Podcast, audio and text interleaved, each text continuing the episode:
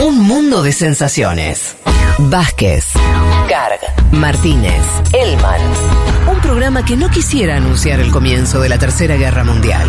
Pero llegado el caso, lo hará.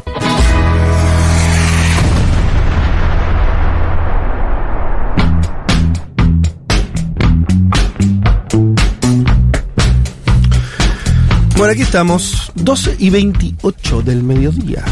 Bueno, vamos a comenzar, si les parece, con el panorama, eh, comentar mm, de forma más o menos rápida algunos temas que nos parecen importantes. Eh, voy a arrancar por acá. Eh, Paro Nacional Indígena Ecuador, que está en marcha.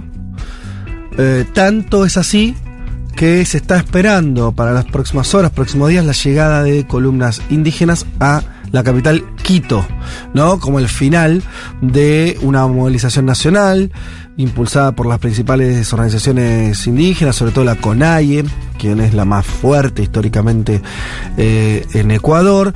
Esto empezó la noche del domingo anterior, ¿no? Hace exactamente una semana. Eh, ahí las organizaciones anunciaron un paro a partir de las 00 del día lunes. ¿Cuál es el motivo? ¿Cuáles son las demandas? Bien.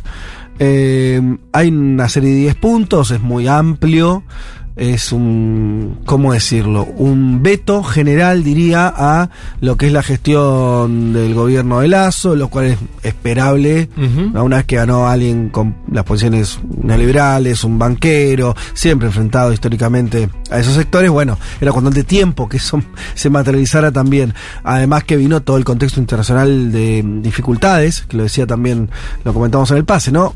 Eh, vos hoy, donde veas, donde agarres en eh, país del mundo que agarres prácticamente, y sobre todo diría Occidente, te vas a encontrar con alta inflación, con problemas de abastecimiento, con problemas vinculados al precio, sobre todo de cuestiones muy sensibles como alimentos y energía. Bueno, lo mismo pasa en Ecuador, por eso nos sorprende que el primer punto de los 10 que la CONAI le pide al gobierno está la reducción del precio de los combustibles, que recuerden ustedes, fue sensible y disparador la protesta anterior en Ecuador, ¿no?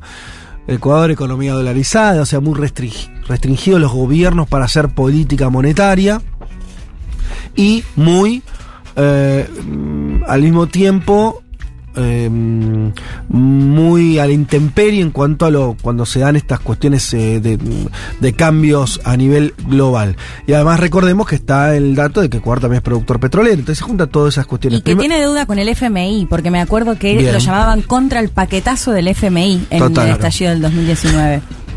A eso se suman todo el... eh, bueno, otro tema que también está tiene que ver con cuestiones también internacionales, o sea que re- empieza a repercutir en países como los nuestros eh, lo que es eh, un pedido de reducción de tasa de interés en un momento donde a nivel mundial están subiendo Eh, y se suma así ya eh, cuestiones que tienen que ver con cuestiones mucho más de, de gestión política doméstica, cómo frenar privatizaciones, incluso reclamos más sectoriales en términos de educación Sí. bilingüe. Bueno, son 10 Deudas puntos. de los campesinos es uno de los principales reclamos también. Una una hoja incumplible para un gobierno de Lazo, para decirlo medio obvio, salvo que se convierta en un gobierno proindígena y mm, eh, popular. Em, no sé ustedes si lo siguieron, fue interesante la dinámica porque empieza esta movilización y Lazo hace dos cosas medio en simultáneo. Por un lado, eh, en el día de, creo que fue el viernes, que hace un, un anuncio eh, por cadena nacional, bastante dialoguista en, alguna- en un aspecto, ¿no? Eh, diciendo que había que conversar, anunciando algunas medidas que obviamente el otro lado lo calificaron como escasas, pero diciendo que iba a atender algunas cuestiones, lo de los créditos, lo del subsidio de la energía, bueno, eh, como queriendo aguantar, ¿no? Un poco eh, la, la situación y al mismo tiempo declarando el estado de excepción en algunos territorios donde es fuerte la protesta, lo cual dando la señal contraria, ¿no? De, bueno, va a aumentar la represión, va a haber una respuesta y demás. Eh, ese parece más, ser Sí. más o menos el escenario. Y decía, eh, los principales líderes de la protesta anunciaron la llegada a Quito en las próximas horas de la marcha, y ahí hay que ver también cómo va a jugar el- la asamblea, ¿no? Que es un poder, ¿no? Que importante, donde Sí. hay también participación de la oposición fuerte, cómo se termina de dibujar ese escenario y digo, Lazo la tiene pareciera ser alguien, y esto me parece a diferencia de Lenin Moreno, me estoy anticipando, por ahí Mm. nada que ver, con cierta muñeca a la hora de ver cómo va a actuar. O sea, de cierta combinación de negociación con la represión, con la negociación política. ¿Decís que tiene cierta muñeca? Me parece que al lado de Moreno Ah, está bien. Yo creo que la diferencia. a ver, Perdón. No, no. No, no, Adelante. a ver, hay una famosa frase que, que dan en la política ecuatoriana cuando vas a Quito te la dicen, que es Guayaquil los pone, Quito los saca, sobre los presidentes. ¿no? Sí. Esa frase trabajamos nosotros en el año 2019 acá en este mismo programa cuando hubo paro y movilización de la CONAIE que llegó hacia Quito y terminó con, bueno, muertes, ¿no? El accionar represivo del el entonces gobierno de Lenín Moreno.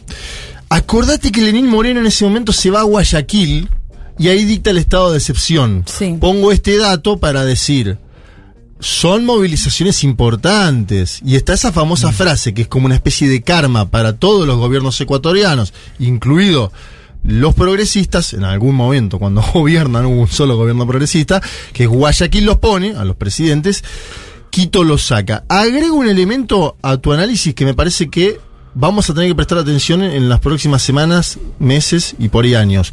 La emergencia de una figura política en la CONAIE Leonidas Issa. Leónidas Issa, que estuvo detenido, que tiene buen vínculo con el movimiento progresista ecuatoriano, que no es eh, Yacu Pérez. Bueno. Me pregunto también en este momento dónde está Yacu Pérez, ¿no? La otra gran pregunta que hay en el Ecuador en este momento. ¿Dónde está Yacu Pérez? ¿Dónde está Javier Herbas? Esos políticos que asomaron en la última candidatura presidencial, que se querían meter en el balotaje. Eh, y prestar atención a la figura de Bueno. Leónidas Issa porque es un buen interlocutor desde el movimiento indígena con un sector que en general estaba enconado con el movimiento indígena. Bueno, eso, eso, eso, profundicemos ese dato que es a, a- a donde iba, porque eh, recordemos que el movimiento estaba partido y la emergencia de Yacu Pérez en su momento, que también, ¿no? Que era el que tenía la, la raigambre indígena, ecologista y demás, y recordás que, lo vas a recordar, o, o la toda la mesa, que Isa en ese momento se planteó, ¿no? Como alguien que estaba, creo que apoyó, no sé si no apoyó, vos me lo vas a decir, mi recuerdo es que apoyó la, la candidatura de Ah, Arauz. sí, apoyó a Arauz. La- la públicamente, Sí. En cuando, segunda vuelta. en segundo. claro, pero Cuando cuando, mano a mano con Lazo. cuando, cuando, em, eh, cuando la candidatura, decíamos, de, del líder em, e- ecologista indigenista, no. Hay hubo un debate muy fuerte al interior de toda esa corriente. Sí, sí, total. El llamado voto en blanco, ¿no? Y Isa. ah, Que terminó favoreciendo a Guillermo Lazo porque obviamente se, se coronó presidente del Ecuador. Y otro, y esto lo hago en forma de pregunta. Además, Isa terminó de, de, de ganar la CONAI también, porque era algo que también estaba medio en disputa, ¿no? Y ahora, yo digo porque oía unos editoriales de los diarios eh, de, de Ecuador, ¿no? Diciendo, bueno, Isa está llevando por primera vez a los indígenas a un movimiento marxista, ¿no? Como algo que era, ¿no? Eh, eh, la CONAI, que era más... para decirlo muy a lo bestia, como ser más una CGT de indígenas, ¿no? Sí. Con una, a lo que voy es con un comportamiento político más eh, oportunista, que a veces apoyado, ¿no? De, de acuerdo a conveniencias más corporativas, ¿no? Y ahí, este, se está haciendo la lectura de que ISA lo está politizando más, ¿no? Me parece, digo, para seguir también esto apoyando lo que decía Juanma, Sí, También es tratar de encasillarlo a Isa, ¿eh? Me parece No, que es un líder muy dialoguista. el- Juanma, No, eso no, no. seguro, para lo que voy es, lo que sí es importante es que Sí. estamos viendo lo que vos decías, la emergencia o liderazgo, que siempre se, pensó en términos muy Sí. políticos. Sí, Total. pero perdón, eh, más allá de la caracterización, hay un hecho indudable que es los últimos dos grandes movimientos de oposición en las calles en Ecuador y movimientos grandes, hablamos de lo que pasó en protestas en 2019 contra Moreno, Sí. que lo deja contra las cuerdas, y lo que está pasando ahora contra Lazo, viene del movimiento indígena. Sí. Sin no viene del correísmo, digamos, más allá del vínculo que hayan podido tener Mm. puntualmente Arauz con eh, Isa. Ahora, sí me, me quería quería comentar algo acerca de lo que decías respecto a Moreno. A Moreno no, uh, mira, mira el gaf. A Lazo. Yo no veo que tenga más cintura, digamos. Sí. Yo no, no creo que, te- que, sea un tipo habilidoso. Lo que creo es que está dispuesto a ir más allá de Moreno, digamos. Yo lo que veo es un discurso más parecido, un discurso y una actitud más de a mí no me van a hacer lo que, me, lo que hicieron con Moreno. Es decir, yo estoy dispuesto.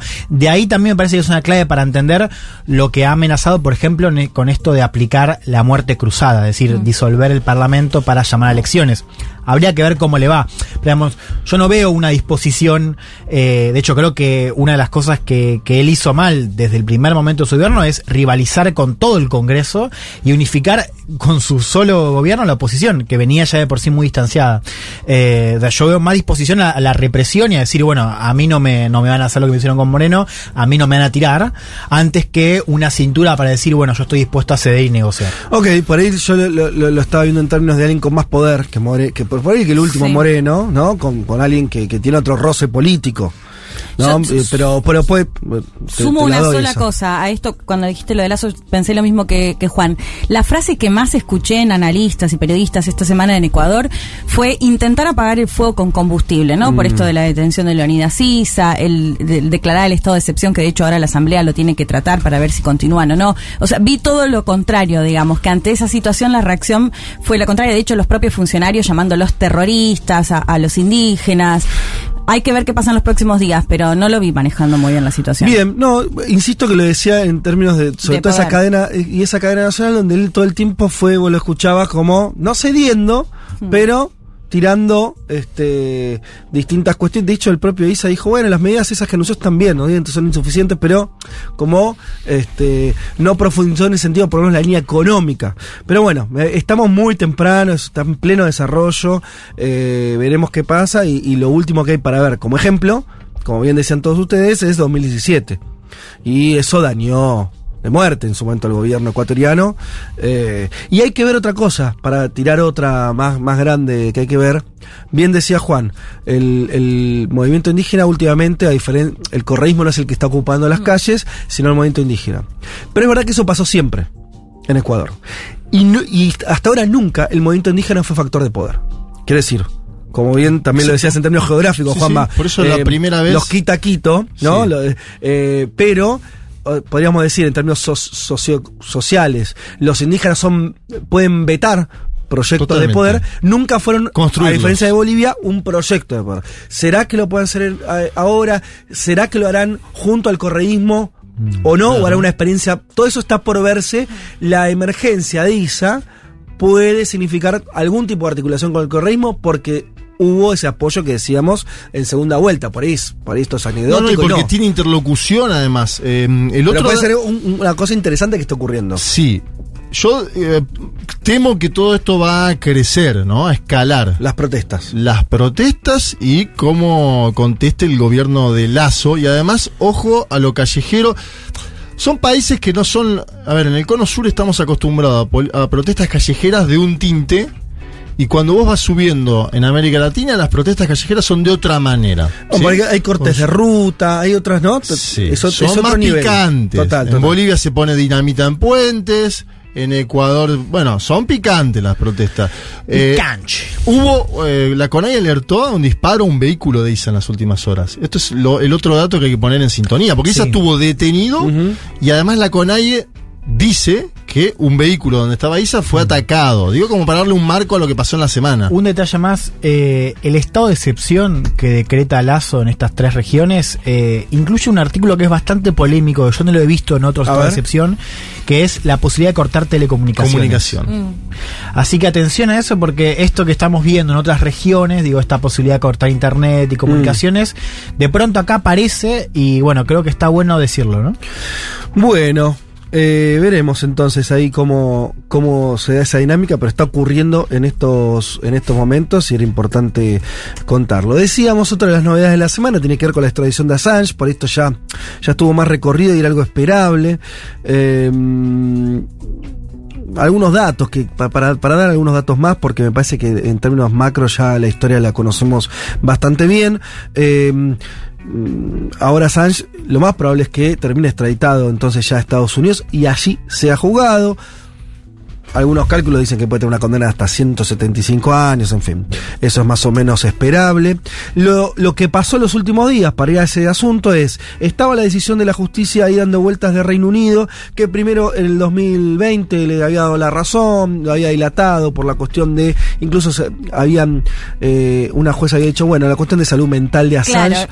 Puede ser que un juicio en Estados Unidos lo termine llevando al suicidio. Después desde Estados Unidos supuestamente le garantizan cierto buen trato, digamos que eso era como el temor, el trato que se le podía dar a Assange en estas condiciones. En concreto dicen que eh, lo que le dije, dijeron desde la justicia norteamericana es que no lo iban a, a encarcelar junto a eh, combatientes de Al Qaeda y demás personas eh, Claro. vinculadas al terrorismo y que eventualmente hasta le podían dar la prisión en Australia, o sea, en su país natal.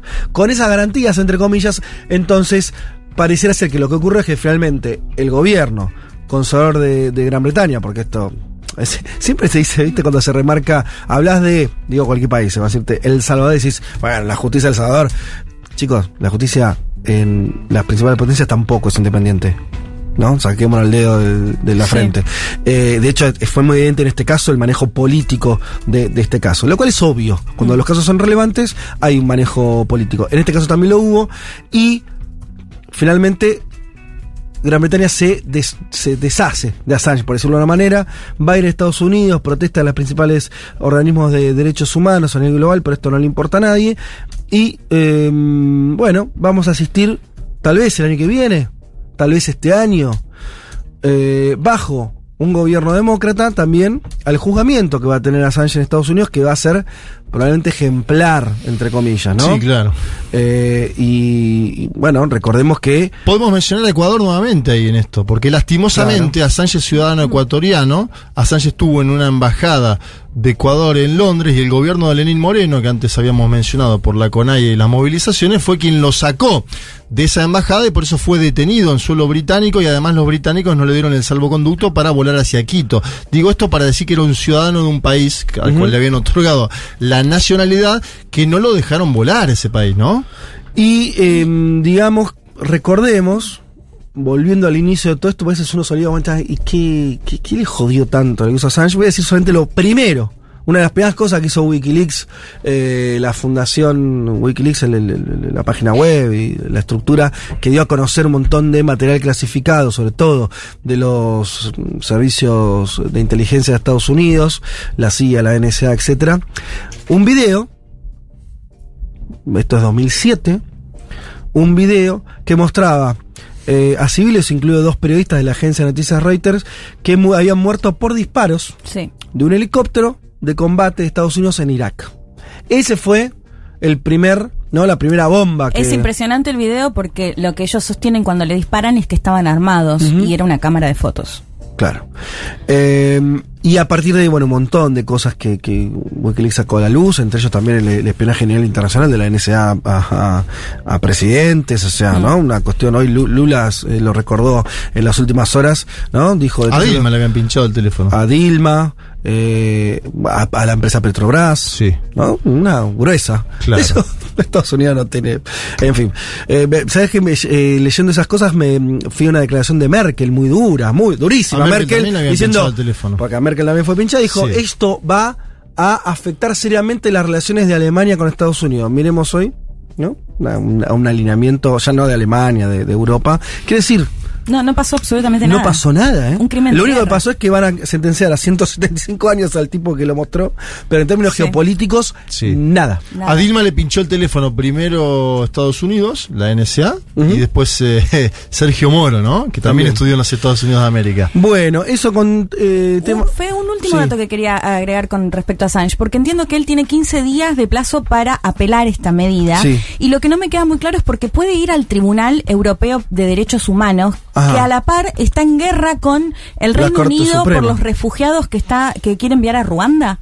Que Ajá. impidieron esta semana que eh, ya estaban ca- casi subidos al avión y eh, este tribunal impidió porque el Reino Unido sigue siendo parte de este tribunal. Así que eso ah, me queda ¿Y la duda puede qué frenar? puede llegar a pasar ahí si es que llega finalmente este tribunal europeo Yo entendía que en la última instancia en la corte. con, Reino Uni- con el Claro, Reino Unido. Que en la última instancia la corte británica. De hecho, perdón, un Boris Johnson que dice tenemos que irnos también de acá. Claro, sería raro, bueno, no, desconozco la, la- la- el intríngulis judicial eh, a ese nivel de detalle. Lo, mm, lo que sabía es que la última palabra la tiene la Corte Británica, de cual se pensaba que iba a desestimar igual el caso. Sí, ¿no? por eso digo, hay La- que ver si este- él apela y qué pasa finalmente. Cuando apela si, al- lo, si a lo autorizan o no lo a la autorizan. Corte y si Europea. Llega, y si llega, digamos, no es que esté en la Corte. Si tienen la posibilidad de llegar a la Corte. Bueno, muy bien. Eh, por último, no, no por último, vamos a ver si nos entra todo, veremos.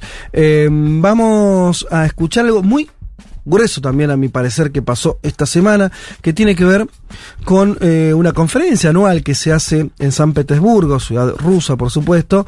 Eh, algunos la llaman el Davos ruso, esto básicamente pues una conferencia con empresarios y demás, donde Putin hizo declaraciones ¿Por qué para mí son importantes? Porque Putin es de esos líderes, hay algunos, son los menos, que hacen declaraciones más o menos con forma constante, pero cada tanto tira una Un título para, fuerte. La, para la posteridad. Sí. No, pero además arma un discurso como sistémico, Claro. ¿no? Como diciendo, bueno, esta es mi forma de ver el mundo. No para Graf, sino para la historia, decís vos. Sí, o para dejar sentado muy fuerte la posición del Estado ruso en este caso y de, de- de su visión. Y me parece que este fue uno de los días donde hizo eso, en un contexto donde se extiende la guerra, ya sabemos todo lo que está pasando alrededor de Rusia y la guerra en Ucrania.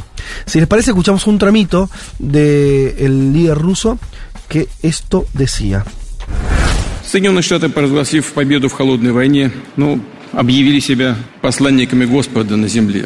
Правящие Estados элиты Unidos, некоторых habiendo declarado la западных victoria de la Guerra Fría, se declaró a sí mismo el mensajero de Dios en la tierra. Las élites gobernantes de algunos países occidentales tienen este tipo de ilusiones. No quieren ver las cosas obvias, sino que se aferran persistentemente a las sombras. Por ejemplo, piensan que el dominio de Occidente en la política y la economía es una cantidad inmutable, es eterno, pero no hay nada eterno. Eh, ¿Qué es básicamente lo que señaló? Algo eh, que uno puede pensar que ya está más o menos ahí cocinado, que es decretar el fin del mundo unipolar, bueno, esto ya se terminó. Em, pero a mí me interesó más esto.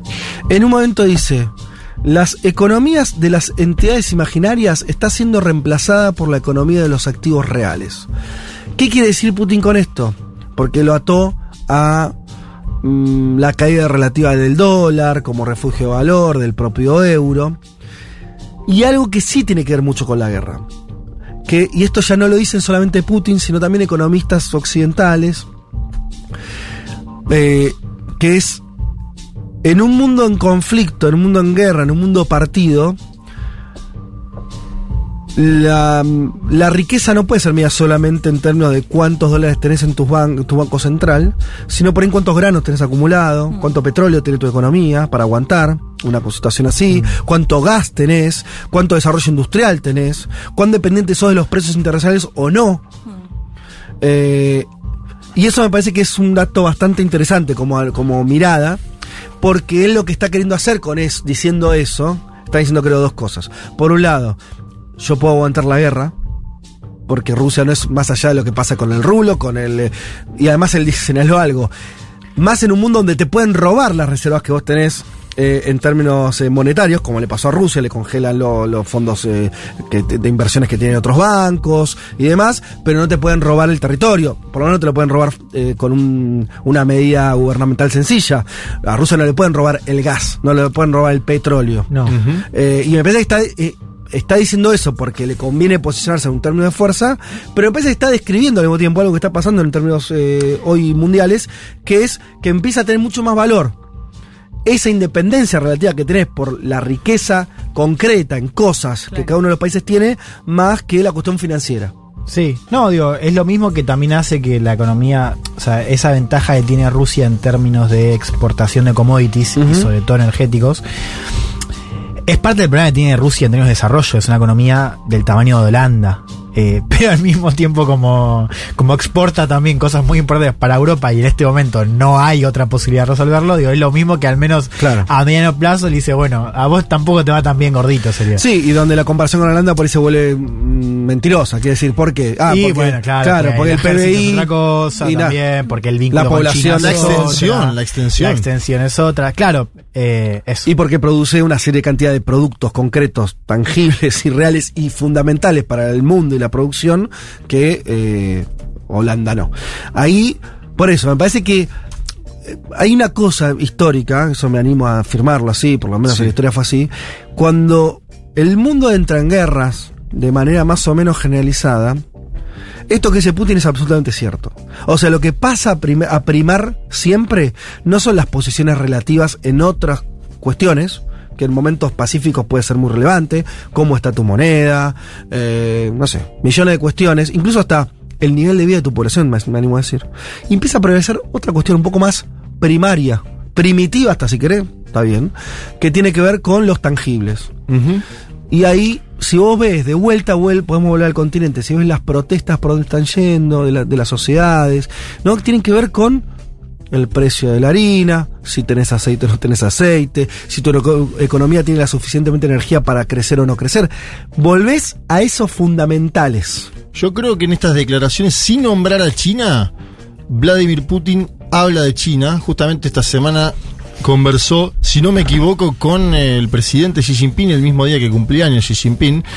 Fíjate que dice en un momento, es como si no se dieran cuenta, está hablando de Estados Unidos, de que en las últimas décadas se han formado en el planeta nuevos y poderosos centros de poder que cada vez se hacen sentir más fuerte. Mm. ¿Qué está hablando ahí de los BRICS? Claro. del vínculo que tiene su país con China y otros países emergentes en este caso. Lo dice en la misma semana que habla con Xi Jinping, una noticia que para muchos medios en Occidente fue cubierta como China se acerca nuevamente a Vladimir Putin en el medio de la situación en Ucrania, digo, ese fue el titular, el graph, pero sin lugar a dudas se está hablando de una nueva configuración. Aquel famoso nuevo mundo multipolar del que tanto hablábamos en 2009, 2010, 2011, 2012, que Lula acusa de a- que por eso voltearon a Dilma y lo pusieron preso a él para intentar frenar el involucramiento de Brasil en estos nuevos polos de poder. Sí. Algo hay ahí en este discurso, sin nombrarlo, no nombra a China y a Xi Jinping, pero aparece ahí. No, claro. Eh,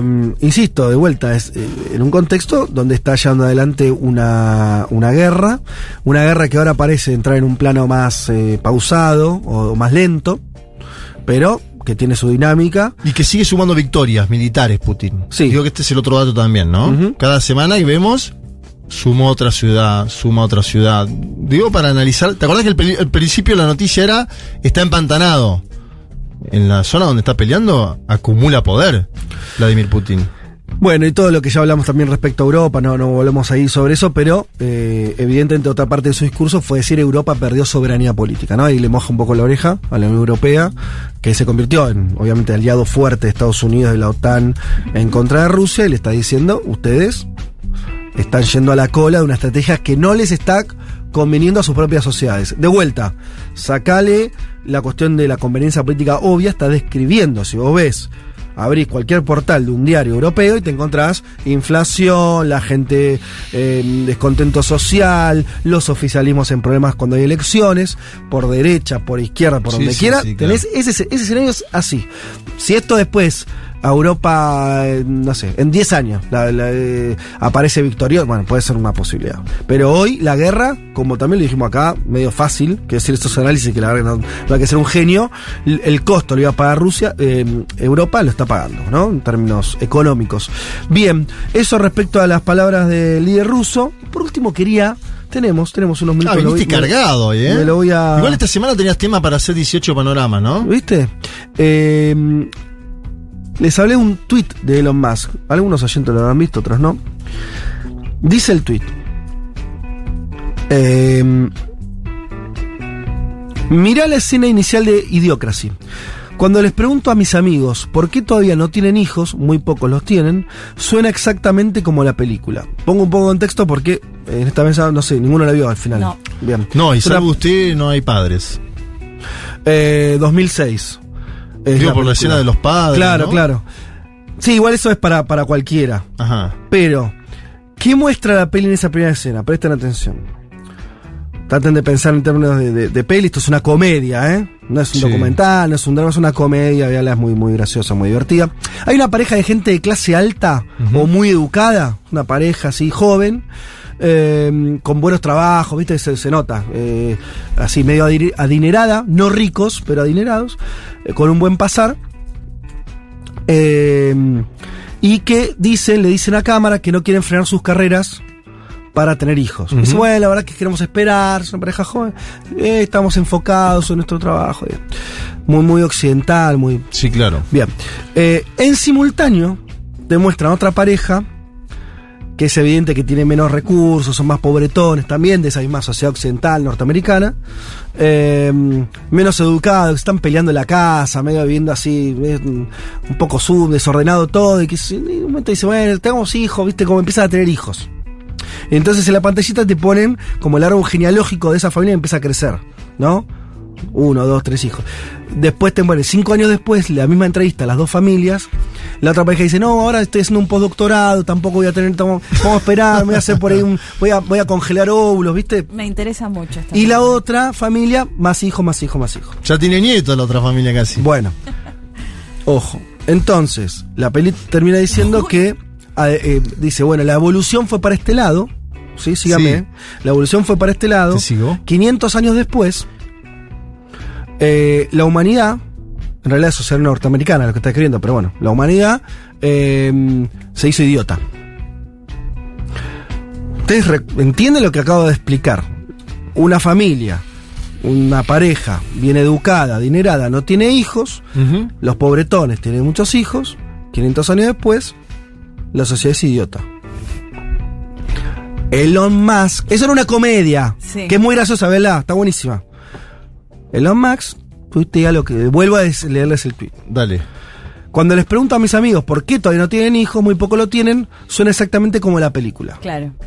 Te tenemos, ojo, porque volvemos, nos están, nos lo están diciendo en la cara, lo- la nueva plutocracia, por usar un término antiguo, o las- lo- los nuevos magnates del mundo, que además este es dueño de la principal red social de comunicación política del mundo, que es Twitter, nos está diciendo que para el chabón nos estamos, estamos teniendo unas sociedades peores, porque los que deberían, los que deberían moralmente tener hijos, que son gente como él, No los tienen. y sus amigos no los tienen y el populacho tiene muchos hijos. Es lineal lo que estoy diciendo, no es una interpretación. Después cuando nos pasan cosas, ahora este tipo no es un empresario. Este tipo compró Twitter, O sea, eh, perdón. Que es la red social que no miran tiene to- hijos. no tiene hijos. Ni él ni sus amigos, según él. Claro. Ni, ni- Y culpan al Estado mundial de las cosas por que los pobres se han multiplicado, ¿no? sobre todo más que los pobres. pues Es muy clasista la- No, pero más que los pobres, Juanma, los idiotas. Porque para mí la cabeza de Max, y esto también parece que hay otros datos para pensar que el chabón piensa así, empiezan a pensar, podríamos Sí. sumar a otros que en ese batallón, que son los que deben definir el mundo, porque son los que tienen las herramientas intelectuales, morales, y no los otros. Digo, más allá de la cuestión de los pobres, que está por supuesto, está la cuestión de los que tienen derecho a cosas y los que no. Claro. Digo, ¿entendés? Y, y- y eso, eso me parece que tenemos que empezar a pensar esa situación, ¿eh? Porque no es joda que los que dominan el mundo, los que tienen la sartén por el mango, los que definen muchas más cosas que nosotros, piensen de esa manera o no. No da igual. Y, no se trata de si... eh, están pensando una forma... Están hablando de evolución humana, están hablando... ¿Entendés? Están, están hablando de cosas muy sensibles. Y está hablando de quién tiene derecho o no a reproducirse. O sea, esto me parece que estoy exagerando, pero lo está diciendo él, no estoy yo exagerando. Lo está diciendo el tipo y nadie pasa nada. Y el tipo es el dueño. Viste, de Twitter se dicen muchas cosas. Bueno, lo que pasa. Twitter es la red social donde se discute política a nivel global. No, es, Sí, no sí, hay otra red uno. así, ¿eh? En Instagram son las fotos. Vamos al bar junta, ¿no? En acá, o otros hacen su. ¿eh? Eh, En Twitter, en, en- en Facebook hay mucha gente te- haciendo otras cosas. Los que discuten política, cuando un político que hace una declaración, sea Lula da Silva, eh, ¿no? Sí, sí, Eh, todo, Twitter, Twitter. Macron. Salvo Donald Trump, Es Twitter. Donald Trump que, que está que Elon penalizado, Musk claro. está queriendo que vuelva. Y sí. Y sí, porque le come negocio aparte en Estados Unidos. Lo loco es que, ah, y esto cierra con esto. Cuando salió esta película, el 2006, todos suponían un presidente que es hiper imbécil. Todos lo ponían a, a Trump. Y de hecho, cuando Trump fue presidente, todos se acordaron de esta película. Ay, porque dijeron, necesito "Uy, verla". la tienen que ver. Todos se acordaron de esta película, pues efectivamente ocurrió. Trump es presidente, ¿no? Nos gobiernan los Claro. tarados. Mirá cómo le da vuelta Musk, que es un trampista, al final, está ¿no? cada vez más cercano a, a esa corriente, que estuvo escribiendo muchas cosas Sí, en de, términos de de- hecho él dijo que siempre votaba demócratas y ahora va a ser cambió, hizo un republicano, está en esa línea, ¿cómo, lo, cómo da vuelta el significado de eso y le da este que les acabo de, de- de contar? Es muy impresionante. Eh, a mí me, me parece que una de las cosas para querer entender el mundo hay que entender cómo piensan. Sí, no, está seguro. buenísimo, Fede, porque creo que si lo, lo leía pensaba, ah, mira más, qué piola, planteando un poco la filosofía, bueno, no tenés que ser padre o madre si no querés, digo, me iba a ir. No, no, no. De hecho es una crítica. que. Es una autocrítica. Claro, claro. El tweet es una autocrítica que sus amigos no tienen hijos y ahí y, ahí- y mirá lo que nos va a pasar. Si nosotros, los que deberíamos tener, ¿entendés? Claro. Descendencia, no lo hacemos. Bueno, en fin, es una cosa. Pero además que se toca con ribetes. No quiero usar la palabra, ¿no? Eh, De, de cierto movimiento alemán de los años 30, pero digo, Que, que es N-A-Z-I. romanticismo. no sé, el romanticismo. Pero ¿sabes qué? Porque no alcanza. Porque no alcanza, porque es nuevo esto en un punto. Pero es eso. Hay una tradición ahí. Bien, en fin. Eh, este fue el hermoso panorama de noticias que les queríamos compartir. Ya venimos.